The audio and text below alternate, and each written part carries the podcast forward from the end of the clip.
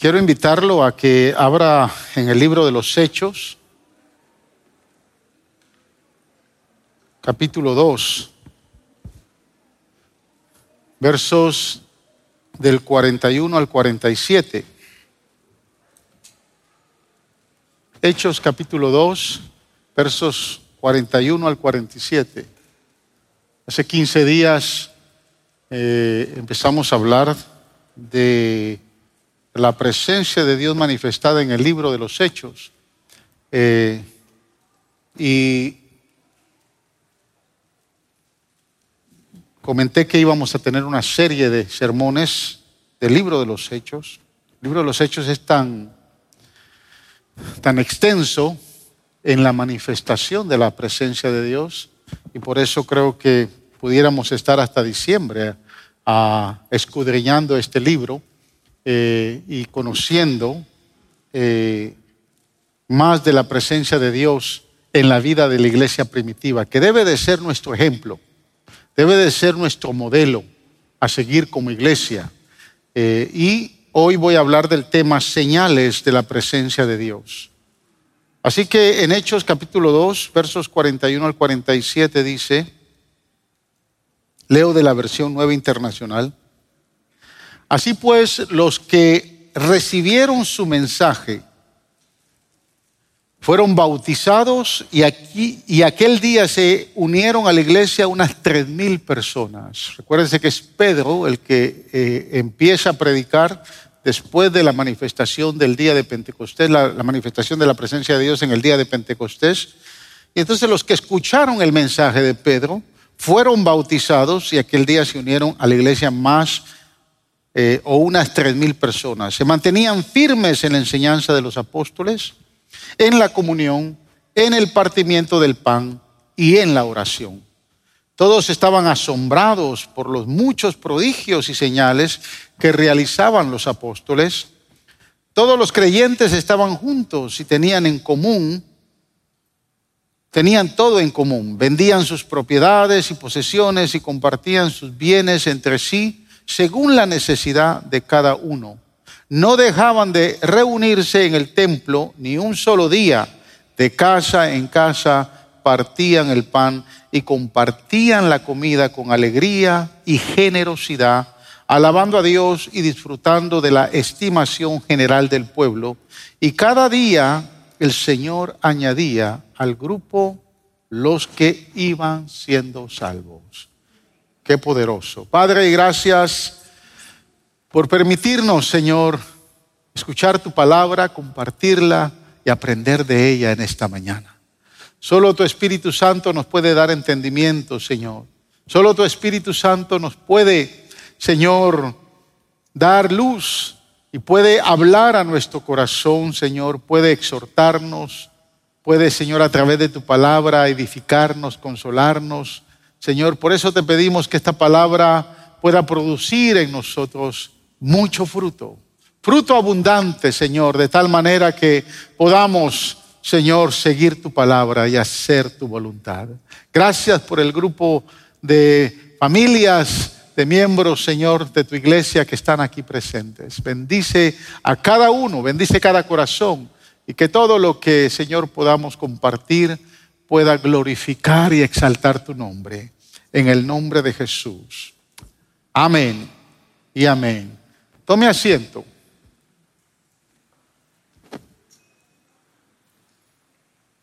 La mayoría de todos los eh, teólogos y comentaristas del libro de los Hechos eh, enseñan que lo que acabo de leer eh, en estos siete versículos del capítulo 2 de Hechos, del 41 al 47, todos ellos concuerdan que la vida de la iglesia en los primeros 30 años eh, se dio de la manera como está literalmente aquí escrito. O sea, todo lo que vimos acá, eh, cuando habla que se mantenían firmes en la enseñanza de los apóstoles, en la comunión, en el partimiento del pan, en la oración, eh, cuando señala la escritura que todos los creyentes estaban juntos y tenían todas las cosas en común, vendían sus propiedades y posesiones y compartían sus bienes entre sí según la necesidad de cada uno.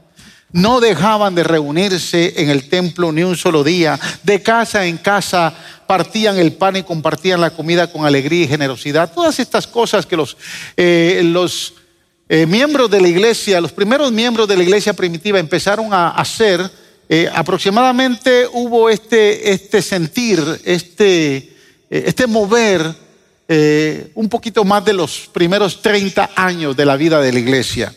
Posteriormente a esto, la persecución nos obligó a distanciarse y definitivamente con el currir del tiempo y de los años, muchas de estas cosas se dejaron de hacer en la vida de la iglesia.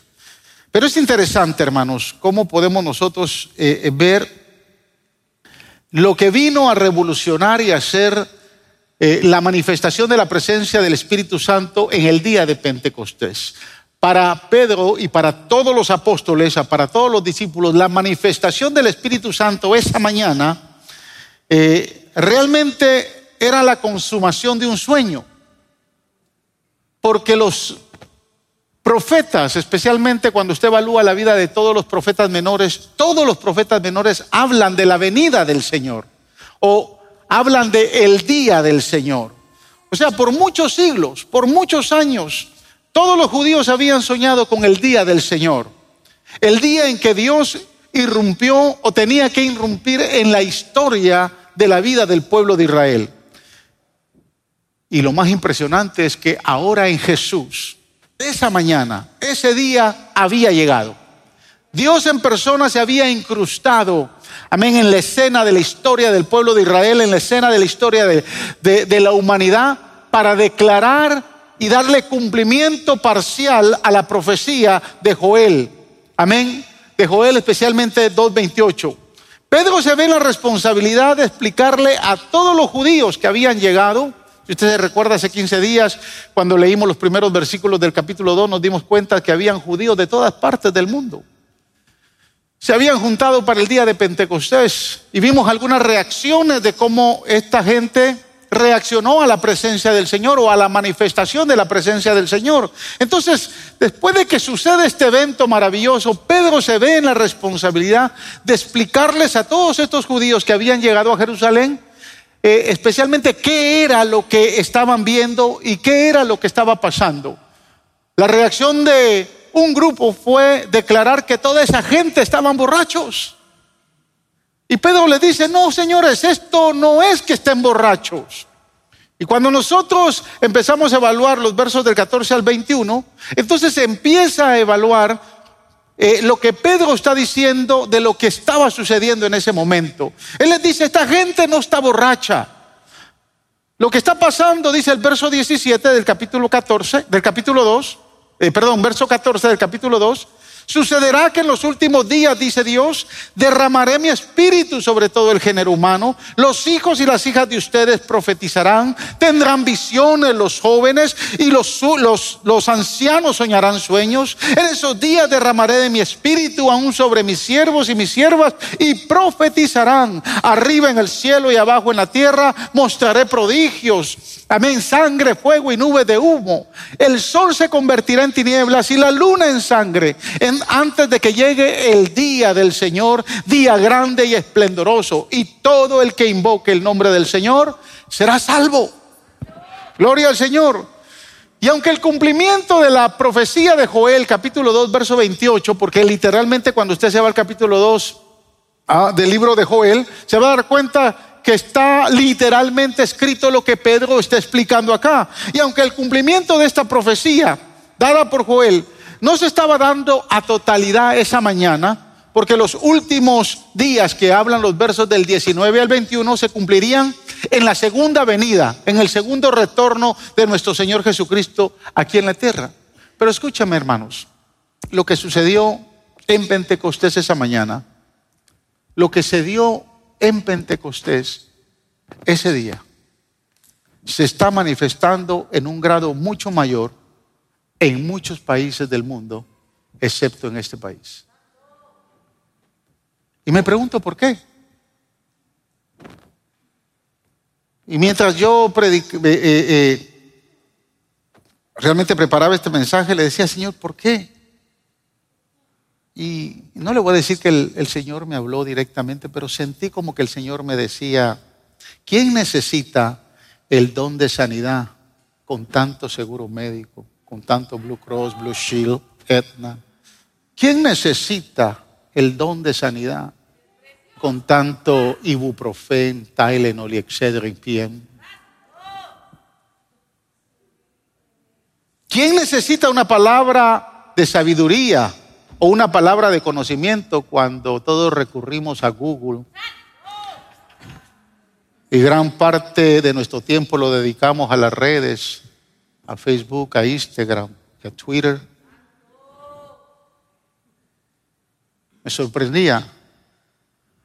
Hay más de 2.5 billones de twitters, de mensajes de twitters semanalmente en todo el mundo.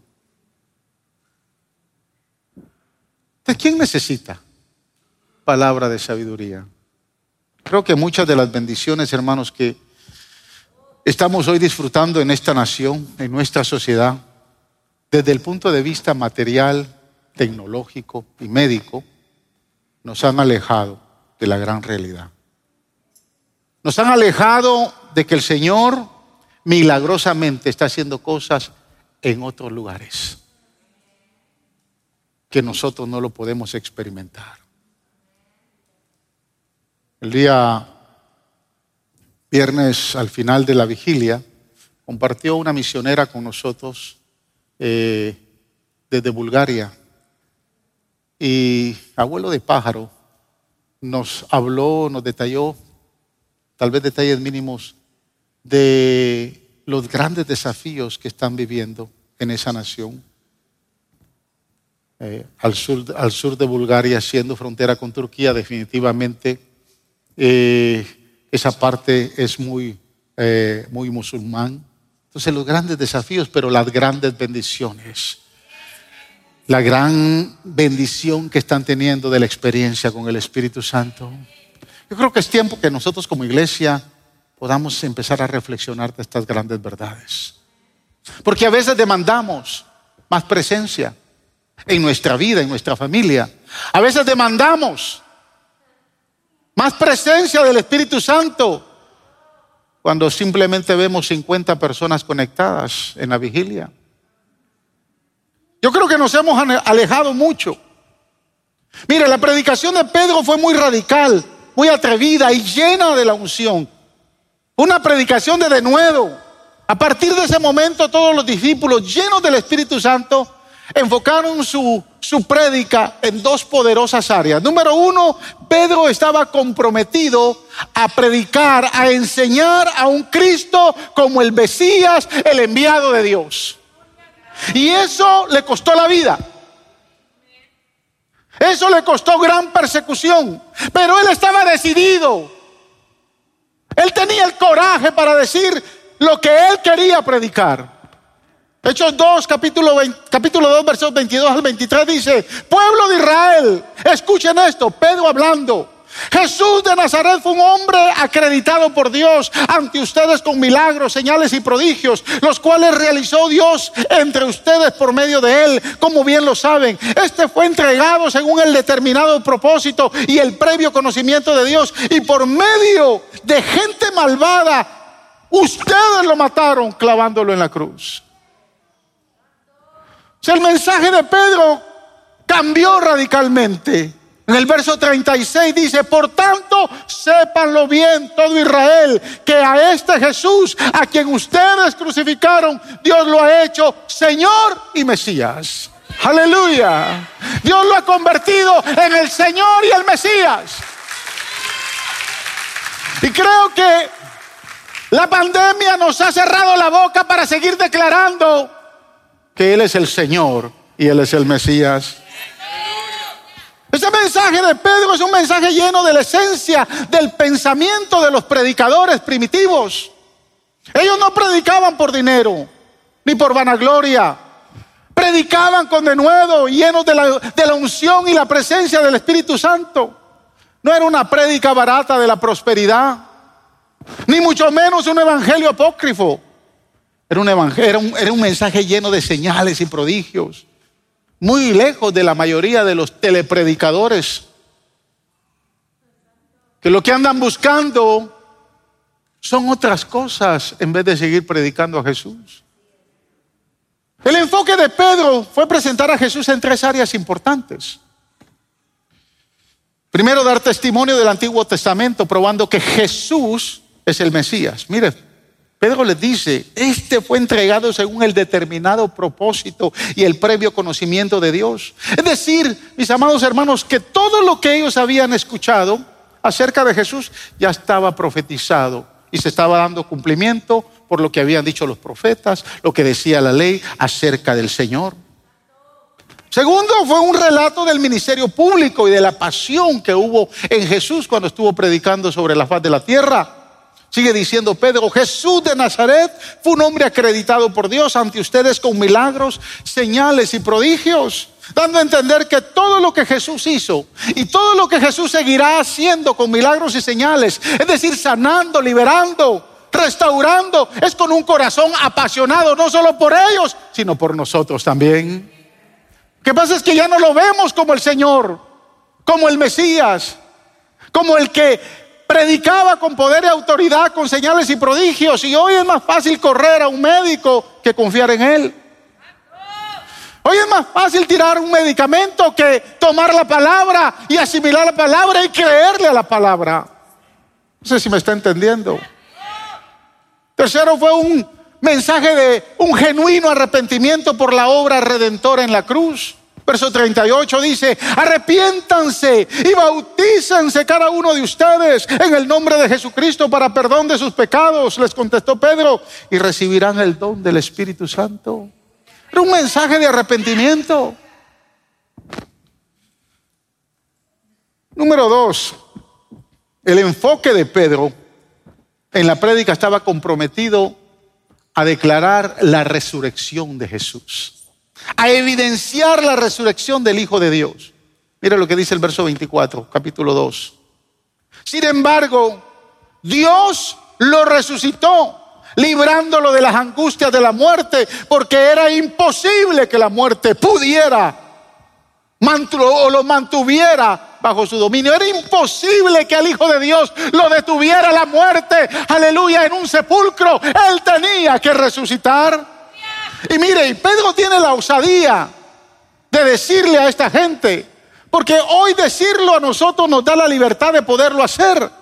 Pero en ese momento el problema mayor era callar a esta gente, callar a los discípulos y especialmente callarlos porque hablaban de la resurrección. Pedro tiene la osadía de decir, que ellos habían sido testigos de la resurrección de Cristo. Versos 32 y 33 dice, a este Jesús Dios lo resucitó y de todo y de ello todos nosotros somos testigos. A mí no me lo dijo nadie. Yo no escuché de la resurrección. Yo vi a Cristo resucitado. Yo vi cuando ascendió al cielo. Está diciendo Pedro, yo soy testigo de esa resurrección exaltado por el poder de Dios y habiendo recibido del Padre el Espíritu Santo prometido, ha derramado esto que ustedes ahora ven y pueden oír, dice el apóstol.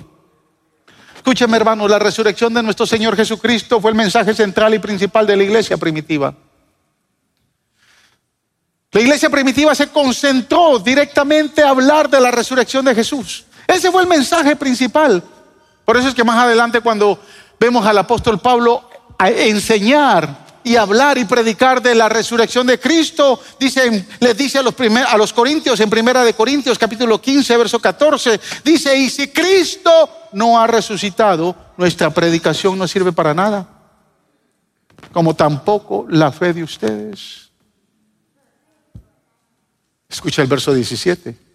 Si Cristo no ha resucitado, la fe de ustedes es ilusoria y todavía están en sus pecados. Pedro está predicando esto no debajo de una cueva, ni está escondido detrás de una casa. Los estaban obligando a meterse en las casas. Él es en el templo que está predicando esto. Es en el pórtico de Salomón. O sea, el riesgo que estaba tomando Pedro era, era era, era extremo. Pero observe lo que dice el verso 20. Porque aquí él afirma, lo cierto es que Cristo ha sido levantado de entre los muertos como primicias de los que murieron. Aleluya, aleluya. Cristo ha resucitado. Y mire, y termina diciendo en los versos 51 al 55 del, del, capítulo 15 de Primera de Corintios, estamos hablando que Pablo está hablando de esto. Dice, fíjense bien en el misterio que les voy a revelar, dice Pablo. No todos moriremos, pero todos seremos transformados. En un instante, en un abrir y cerrar de ojos, al toque final de la trompeta, pues sonará la trompeta y los muertos resucitarán con un cuerpo incorruptible y nosotros seremos transformados. Yo le estoy leyendo esto a usted porque tal vez ya se le olvidó, aleluya, que Cristo va a venir a levantar a su iglesia y que tal vez la pandemia lo tiene pensando en otras cosas. Pablo dice, todos seremos transformados. Los muertos en Cristo resucitarán primero. Verso 53, porque lo corruptible tiene que revestirse de lo incorruptible y lo mortal de inmortalidad. Cuando lo corruptible se vista de, incorruptible, de, lo incorruptible y lo mortal de inmortalidad, entonces se cumplirá lo que está escrito. ¿Qué era lo que estaba escrito? La muerte ha sido devorada por la victoria. Aleluya. ¿Dónde está, oh muerte, tu victoria? ¿Dónde está, oh muerte, tu aguijón? Amados hermanos, el mensaje no ha cambiado. No ha cambiado. Sigue siendo el mismo. Es nuestra responsabilidad como iglesia seguir diciéndole al mundo que Cristo resucitó, que la resurrección se dará para los santos que han muerto en Cristo. Es imperante seguir predicando de un Cristo resucitado. Que la muerte no tuvo el poder de detenerlo en la tumba, sino que hoy está sentado a la majestad de la diestra del Padre. Aleluya.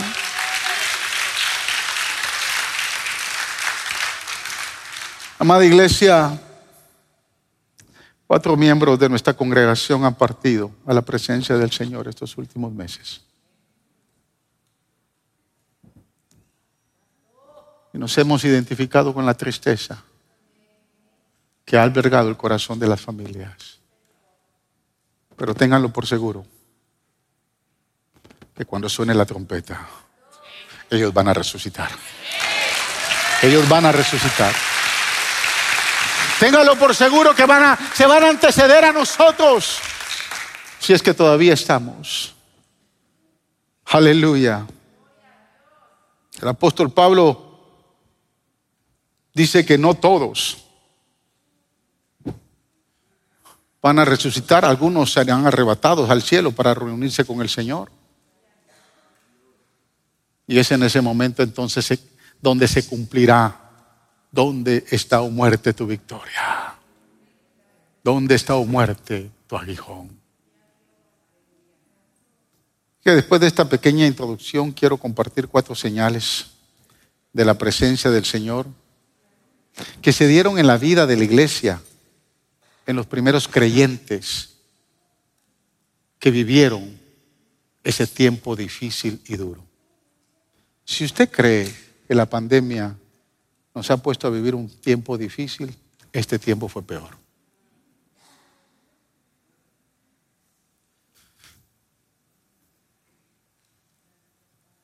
Y en estas señales usted se va a dar cuenta del carácter, el coraje que mostró esta iglesia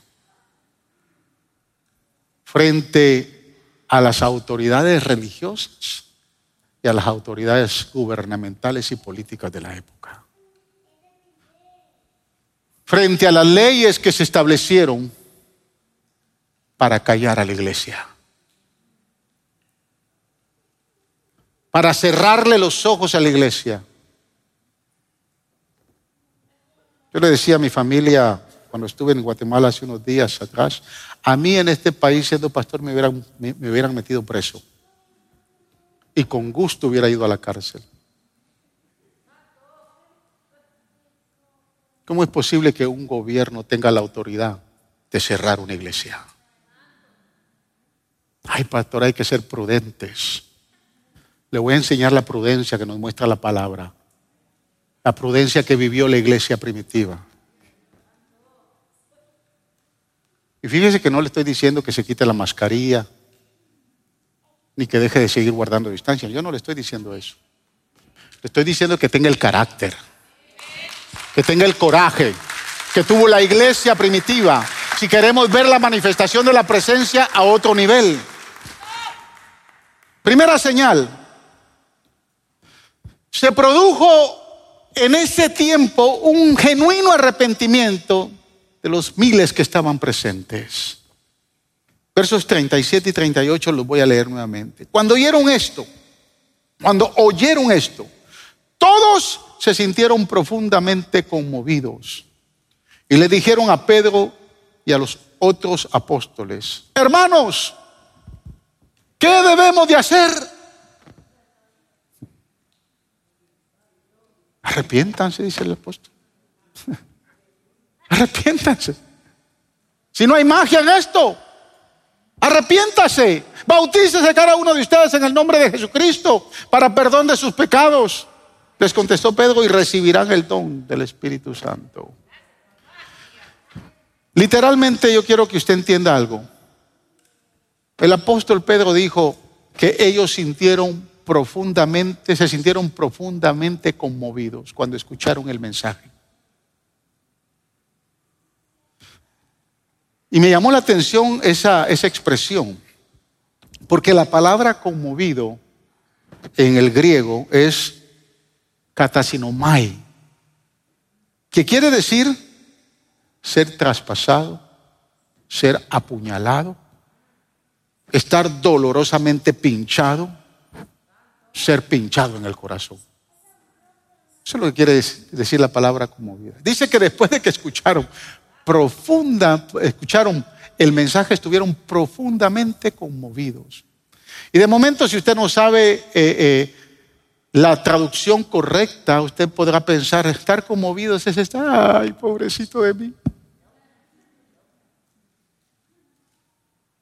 No, dice que el vocablo original significa estar pinchado en el corazón, dolorosamente pinchado en el corazón. Hay mucha necesidad de esa actitud. Existe hoy en día en la, en la iglesia de hoy.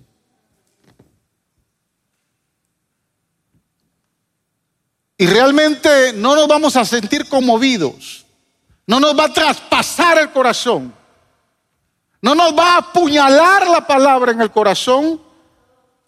O sea, no nos va a apuñalar el mensaje de la cruz y el mensaje de la resurrección hasta que todos podamos entender y decir, ¿qué debemos de hacer?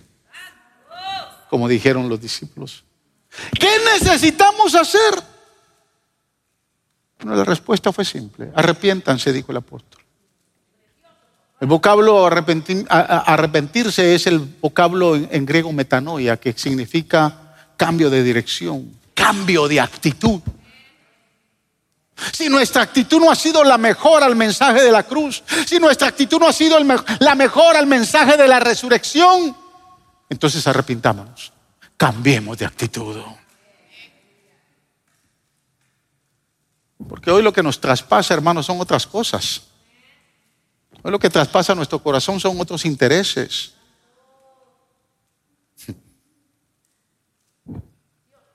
Son otras cosas las que nos llaman la atención.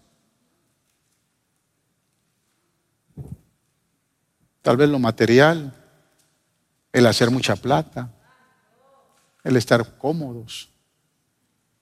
Por eso es que no hay un genuino cambio de dirección, no hay un genuino cambio de mentalidad y actitud. Porque la actitud no es correcta. Hay muy poco interés en el poderoso mensaje de la cruz y la resurrección.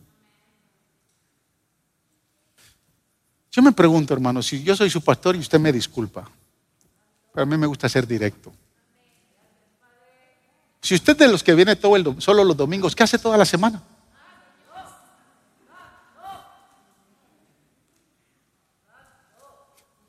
No entra a casa luz los martes.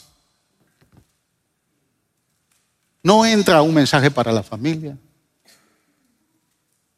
No entra al discipulado los miércoles. Y si no viene el viernes, ¿qué hace toda la semana? ¿Usted cree que con lo que yo le predico aquí, más si sale molesto por lo que estoy diciendo, le va a ayudar y le va a bendecir toda la semana? ¿Qué hace?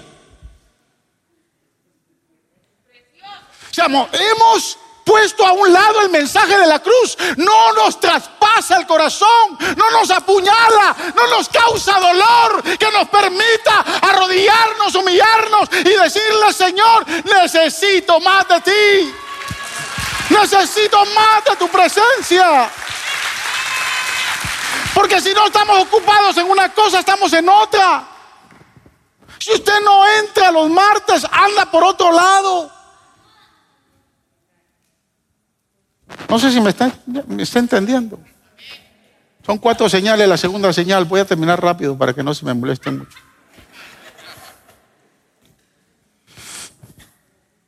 Segunda señal. Mire, se produjo un avivamiento glorioso. Más de tres mil personas, más de tres mil personas creyeron al mensaje de Jesús. Verso 41 dice de capítulo, capítulo 2 de Hechos. Así pues los que recibieron su mensaje fueron bautizados y aquel día se unieron a la iglesia unas tres mil personas. Miles de judíos aceptaron a Jesús. Y posteriormente, en una segunda prédica del apóstol Pedro, cinco mil vinieron a los pies de Cristo. El movimiento fue tan grande, hermanos.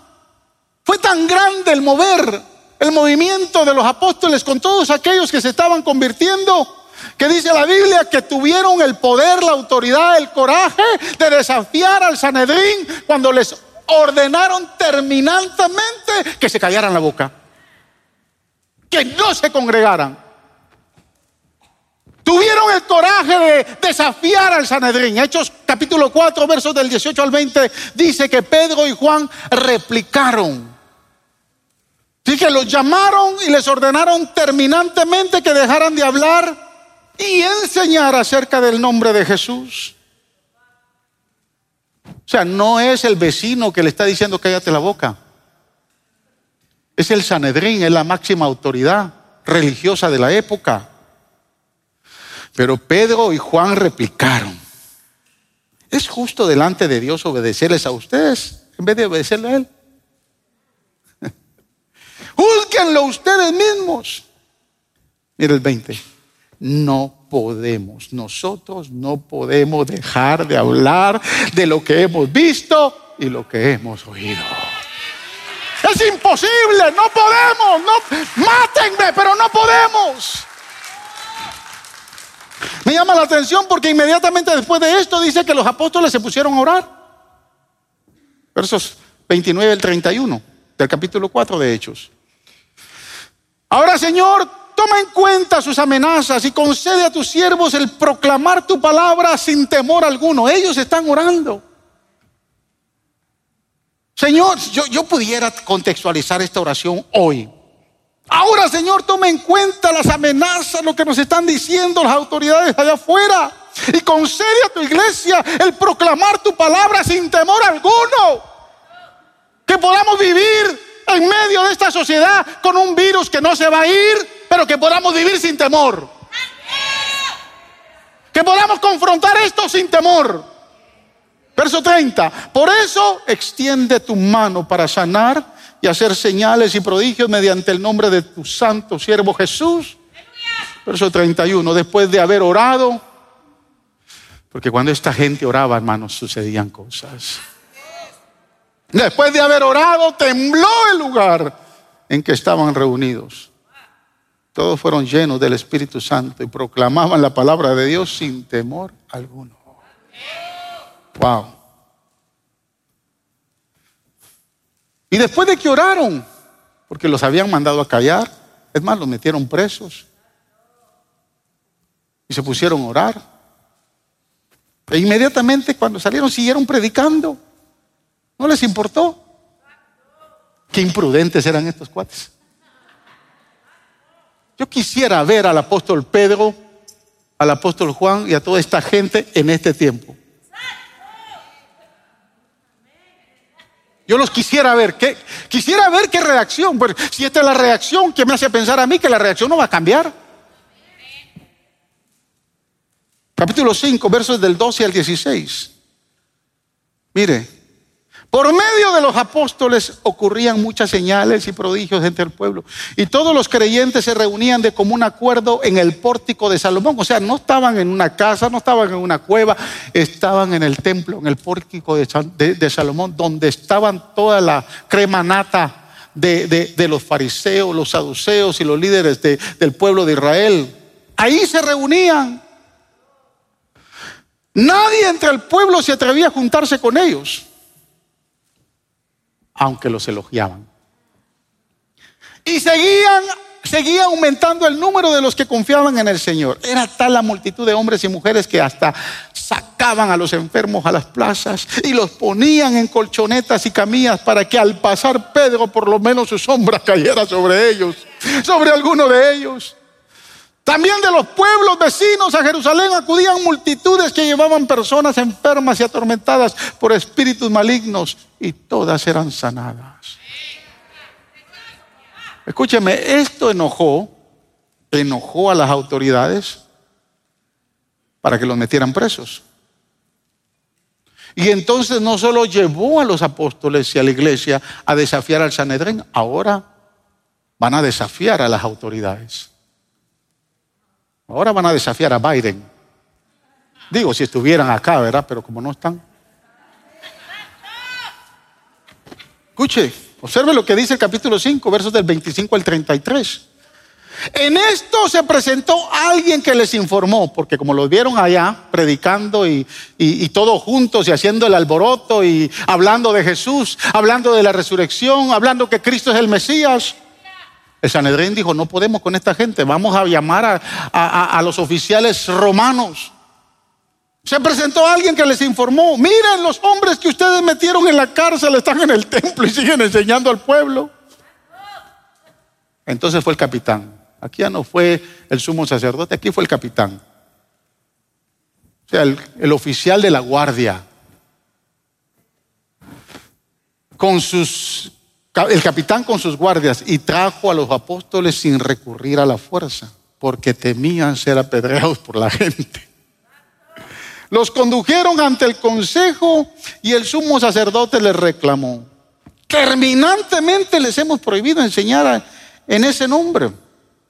Sin embargo, ustedes han llenado a Jerusalén con, con todas sus enseñanzas y se han propuesto echarnos la culpa a nosotros de la muerte de ese hombre. Observe el 20.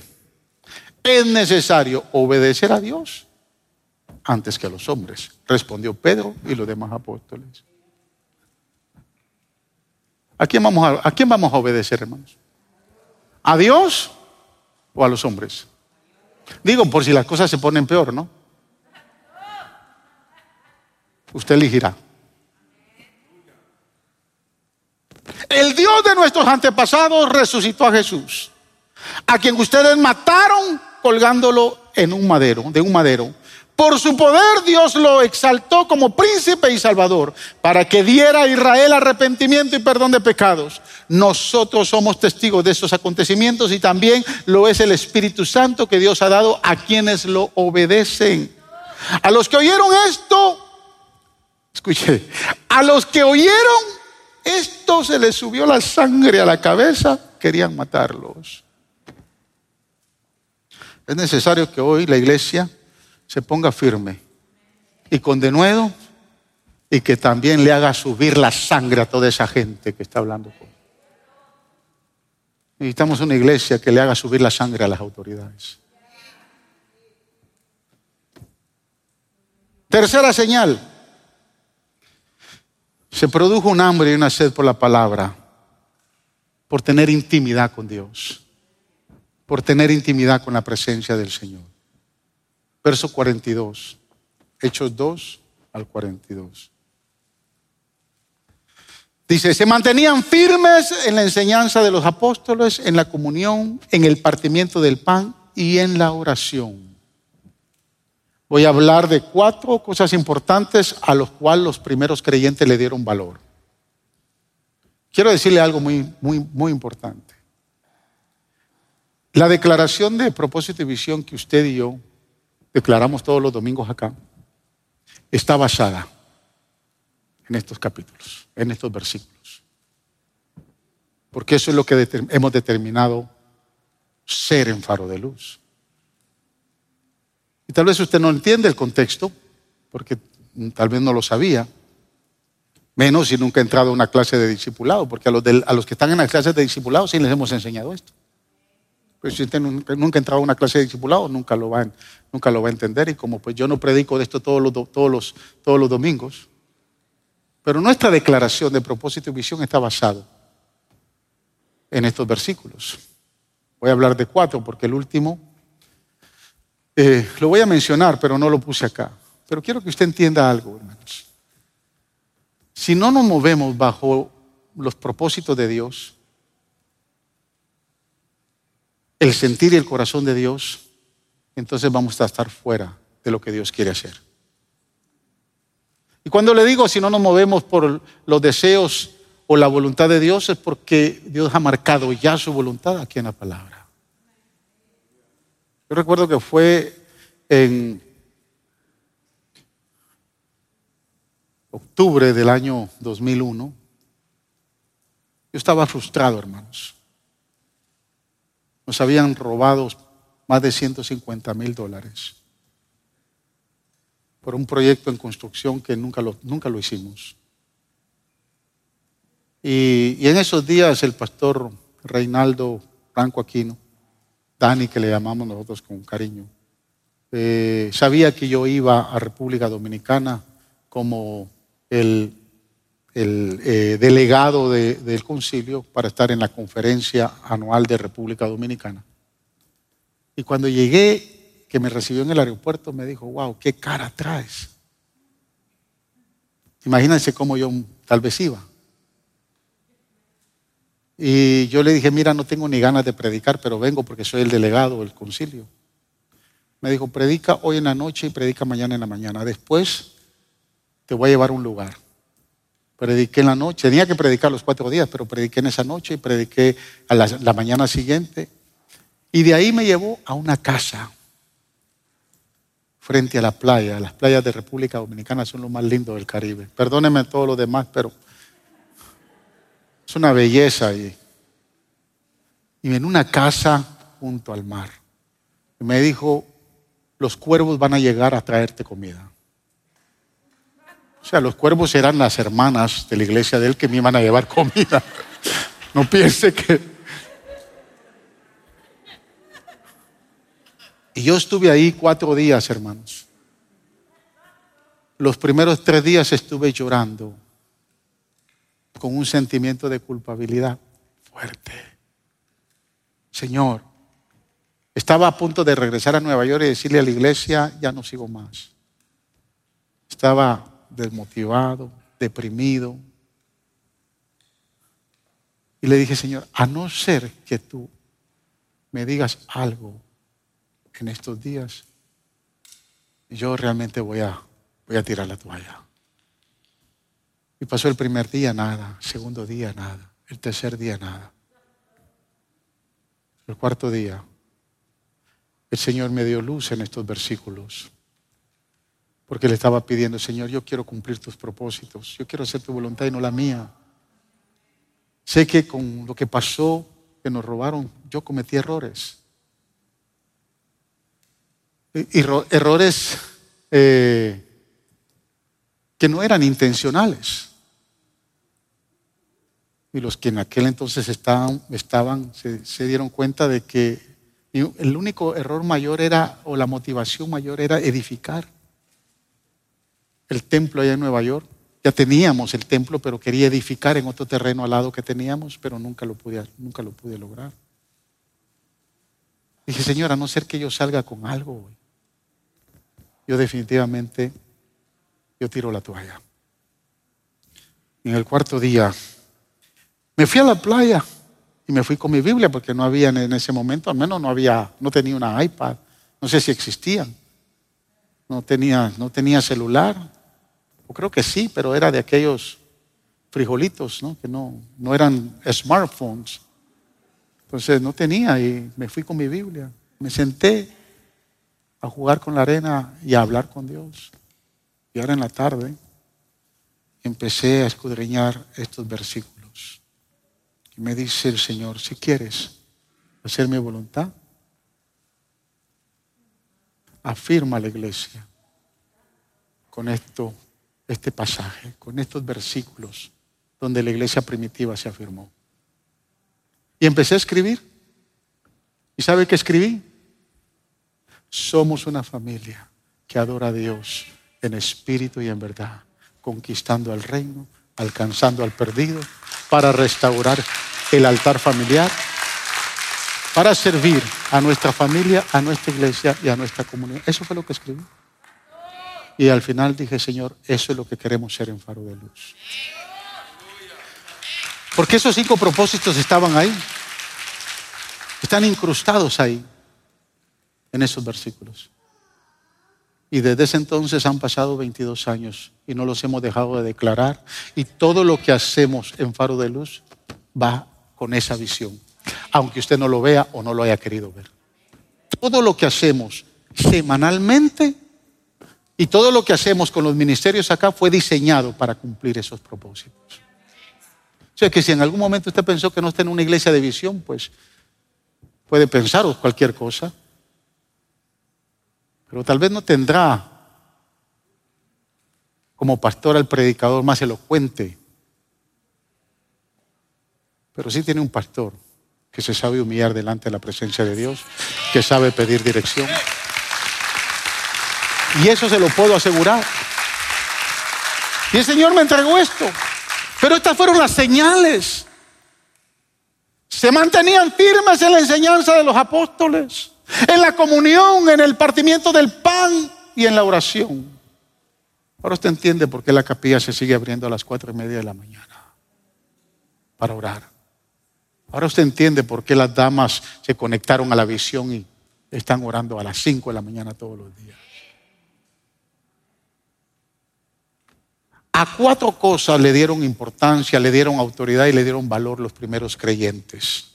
Número uno, a la enseñanza de los apóstoles. La iglesia primitiva no solo incurrió en la palabra, la devoraban. Pero para devorar la palabra, hermanos, hay que darle valor y autoridad. Por eso le pregunté ahorita, ¿dónde anda toda la semana?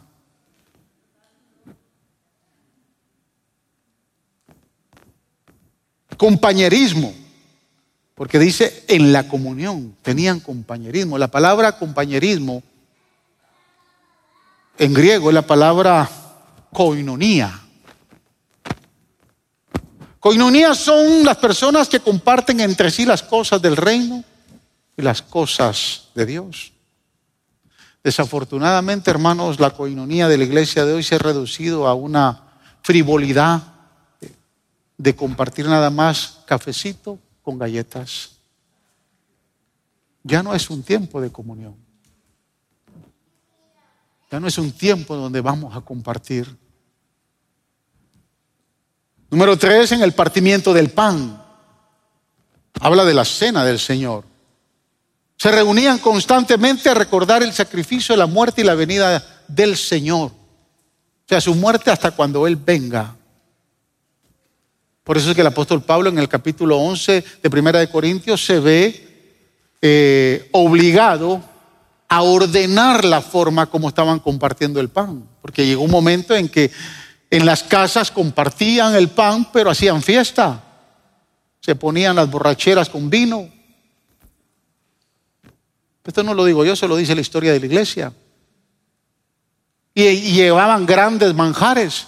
El apóstol Pablo en Corintios le dice, no, no, no, eso no es así.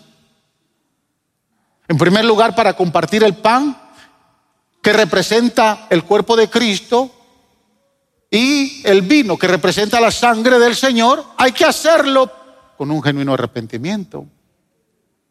Reflexionen cada uno de ustedes antes de tomar la cena, dice el apóstol.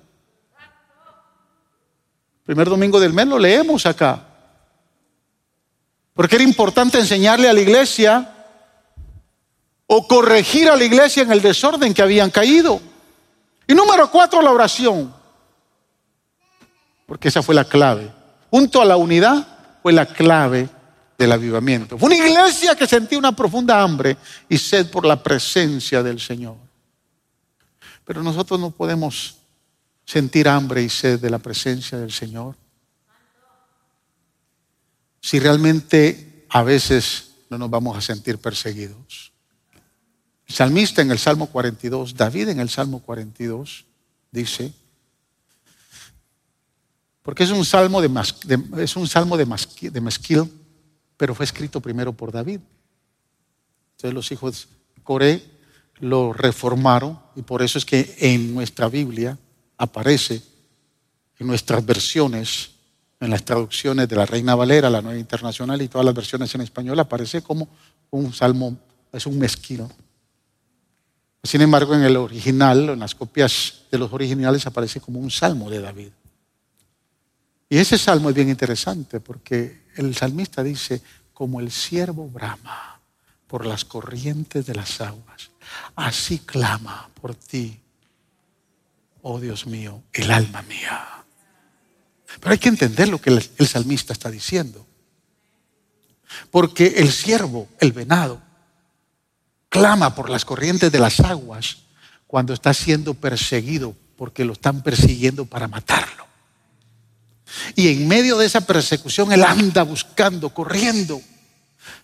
Y anda clamando por un riachuelo, anda clamando por algo para beber y seguir, porque está siendo perseguido. David expresa esas palabras cuando Absalón ha convocado a algunos líderes en Hebrón y se ha declarado ser rey de Israel. La noticia le llegó a Joab. Y Joab le dice a David, vamos a hacerle frente a, tu hijo. Y, David dice, no, no, se puede seguir derramando más sangre sobre Jerusalén. Y decide David con aquellos que le quieran seguir salir de Jerusalén y dejar que su hijo entre a reinar. Pero la cosa no murió ahí, porque la Biblia dice que David sale, pero Absalón, por el, por el consejo de Aitofel, fíjese que la palabra del Señor dice que el consejo de Aitofel era como escuchar la voz de Dios. Y Aitofel le dice Bien le dice Absalón, tu padre es un guerrero. Tu padre no va a soportar mucho tiempo allá afuera. Él sabe que si en los próximos, las próximas 24 horas no se va detrás de él, definitivamente se va a preparar bien y nos va a hacer frente. Así que salgamos. Hay que perseguirlo hasta destruirlo, hasta matarlo. Y Absalón dice, amén. Y sale tras la persecución de su padre. Y entonces sentado él, David, sentado, no sé, en una piedra, en un tronco, con su arpa, en el bosque, porque está fuera de la ciudad, en el desierto, no sé, la Biblia no dice dónde. Está siendo perseguido por su propio hijo. Y dice, como el siervo brama, se recuerda del siervo, dice, como el siervo brama por las corrientes, porque está siendo perseguido, porque lo van a matar. Así mi alma clama hoy por ti, oh Dios mío.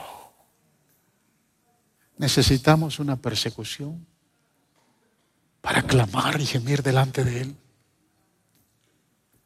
Necesitamos ser perseguidos para empezar a tener intimidad con la presencia de Dios. Necesitamos sentir la carga de otra pandemia o de otro virus.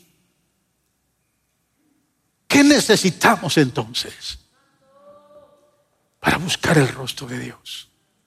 Para tener un hambre y una sed como esta gente. Esta gente fue perseguida. No necesitamos esperar, amada iglesia, ser perseguidos. Lo que necesitamos es reflexionar, es sentarnos y decir, Señor, quiero tener más intimidad contigo. Quiero tener más intimidad con tu presencia. Quiero buscar más tu rostro. Pero para eso, hermanos, para eso, hay que poner la agenda con las prioridades correctas. Porque para eso, usted lo que va a tener que hacer es, en vez de sacar tanto tiempo para hacer plata, porque ya su agenda está, está llena. Se levanta en la mañana, especialmente los empresarios. Y si no avanzan en el día, se les ve el tiempo. O sea, para eso hay que cambiar de mentalidad. Hay que cambiar el chip.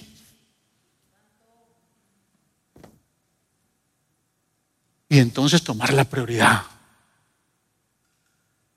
Y entonces decir, voy a tener intimidad con el Señor.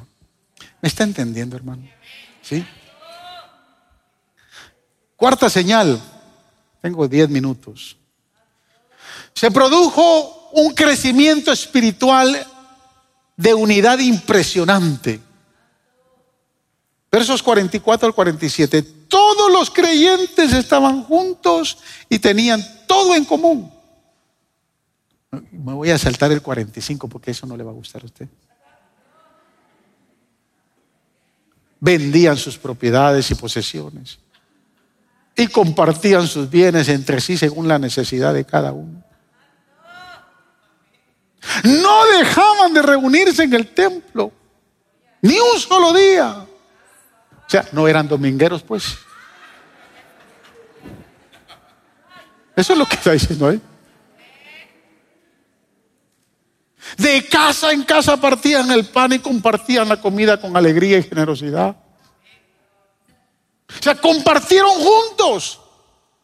Y compartían no por obligación, sino por compasión. No por necesidad, sino por amor. Dije al principio de la prédica que cómo el Espíritu Santo se va a manifestar en nosotros si nuestras prioridades son otras. Hermanos, ¿quién se siente motivado hoy a vender su casa o su carro? Si Dios nos ha bendecido con lujo de carros y lujo de casas. ¿Quién se siente motivado? Ninguno de nosotros nos sentimos motivados. ¿eh? Ah, mi casa, la tundra.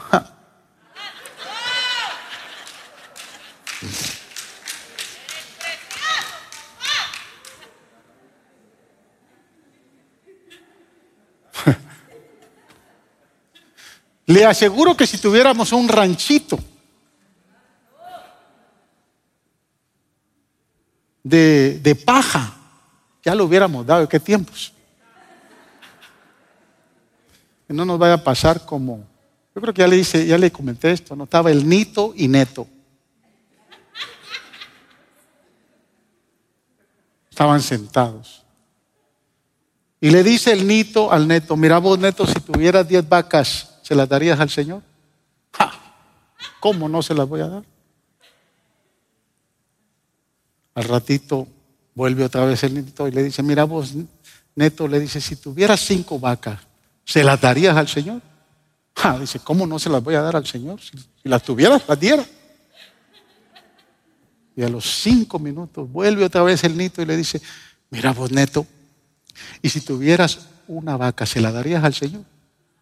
Y se le queda viendo y le dice, ja, porque tengo una vaca, me lo estás preguntando, le dijo.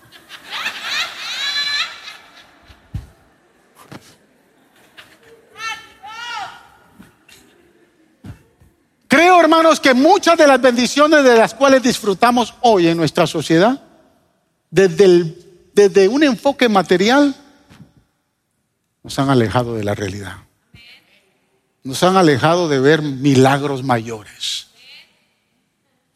La iglesia primitiva se dedicó a la enseñanza, al compañerismo, a la comunión, a la oración, a la alabanza, porque la alabanza es el último. Dice que todos alababan, dice el verso 27, y todos alababan al Señor y tenían el favor del pueblo. O sea, ahí están los cinco propósitos que aparecen en esta declaración.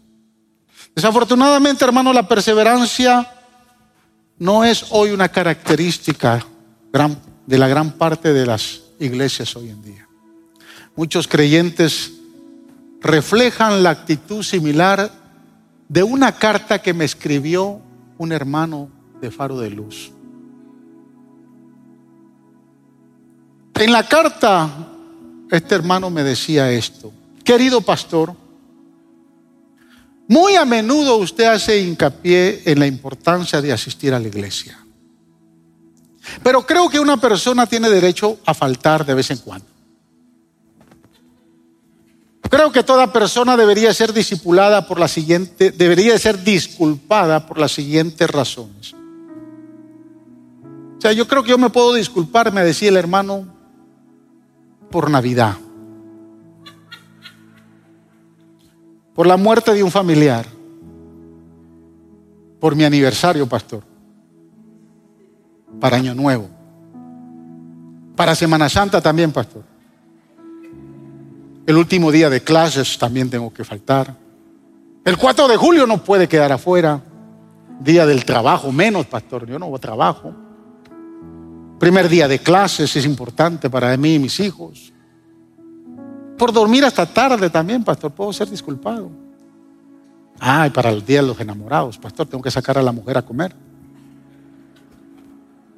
Reuniones familiares, pastor, yo no puedo faltar a las reuniones familiares por enfermedad. Por vacaciones, pastor, tampoco. Viajes de negocios. Mal tiempo, pastor, está lloviendo. Por cambio de horario. Por los especiales en la televisión. Y pastor, cuando juega el Barça tampoco. O el equipo favorito de usted. Pero puede contar conmigo, señala el hermano al final de la carta, pero puede contar conmigo, pastor, que estaré en la iglesia el cuarto domingo de febrero y el tercer domingo de agosto. A menos que sea un año bisiesto o que estemos providencialmente obstaculizados, se me va a hacer difícil ir a la iglesia.